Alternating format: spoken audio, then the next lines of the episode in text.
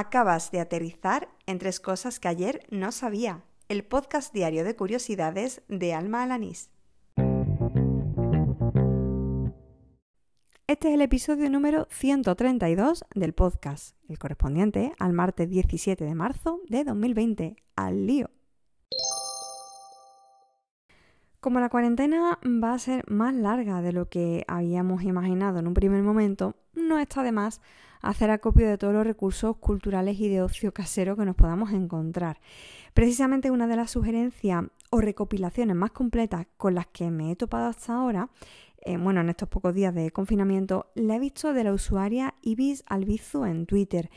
Recoge recursos gratis y online de los más diversos. Eh, la web, por ejemplo, epablibre.org con libros gratuitos y, como digo, muy diversos. El catálogo de la Biblioteca Digital Hispánica, donde no hay solo libros, sino también música, grabado, fotografía.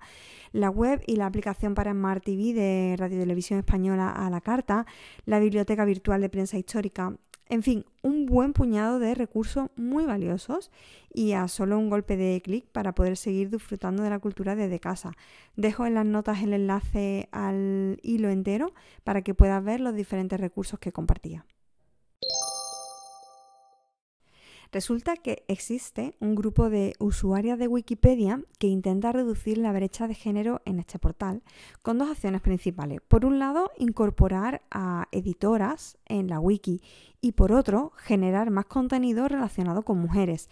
Este grupo de usuarios se hace llamar Wikimujeres y en el fondo lo que hace es aplicar la perspectiva de género a un recurso que diariamente es utilizado por millones de personas y en el que existe el mismo problema de siempre, la falta de visibilidad de mujeres que han tenido un papel protagonista en la historia.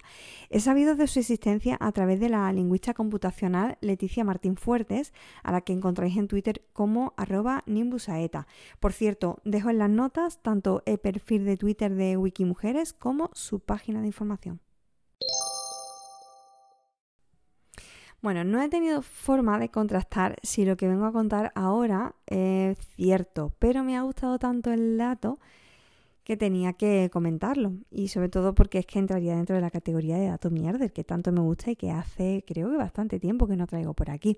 Eh, a través de un tuit de Juan Cea eh, he sabido que en neerlandés existe el verbo hamsteren, creo que se pronunciará así, y que se utiliza cuando se hace referencia a hacer acopio de víveres pero en grandes cantidades, vamos, como hace un hámster.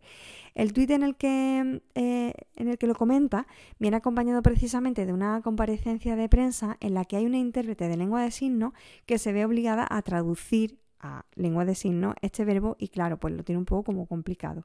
Dejo el, enlace a dicho tweet en las notas para que puedas verlo, porque además está el, el original neerlandés y bueno, aunque como digo, en esta ocasión no he tenido forma de contrastarlo, así que lo mismo es simplemente un fake. Y así termina el episodio número 132 de Tres Cosas que ayer no sabía, el del martes 17 de marzo de 2020. Bueno, he tenido muchas reacciones a mi anuncio de ayer de que finalizaría la segunda temporada de este podcast el día 27 de, marzo. Y bueno, por un lado, pues eh, me ha gustado saber que hay mucha gente que, me sigue y que va a echar de menos el podcast. Y por otro también me ha dado un poquito de, de pena porque, bueno, al sentir tanto cariño, pues el anuncio se hace más difícil, ¿no? Pero como decía ayer y como decía en redes, y lo vuelvo a repetir, no es un adiós definitivo, simplemente un hasta luego y además es porque quiero hacer también otro tipo de proyectos, vamos, que me vais a seguir mm, teniendo por ahí, que yo voy a seguir dando la lata.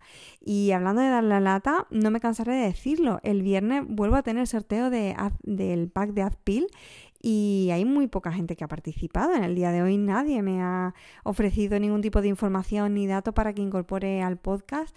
Así que mm, ponte las pilas, ¿eh? que, que quedan solo dos semanas de, de, tres cosas que ayer no sabía y no te querrás quedar sin tu pack de tres Adpil para personalizar el cargador, el cargador de tu móvil. Lo que tienes que hacer es mandarme eh, información, algún recurso, algún dato interesante, algo que me ayude a aprender y que por tanto pueda incorporar a a, mi daily y lo haces pues a través de Twitter, por ejemplo, o a través de Telegram.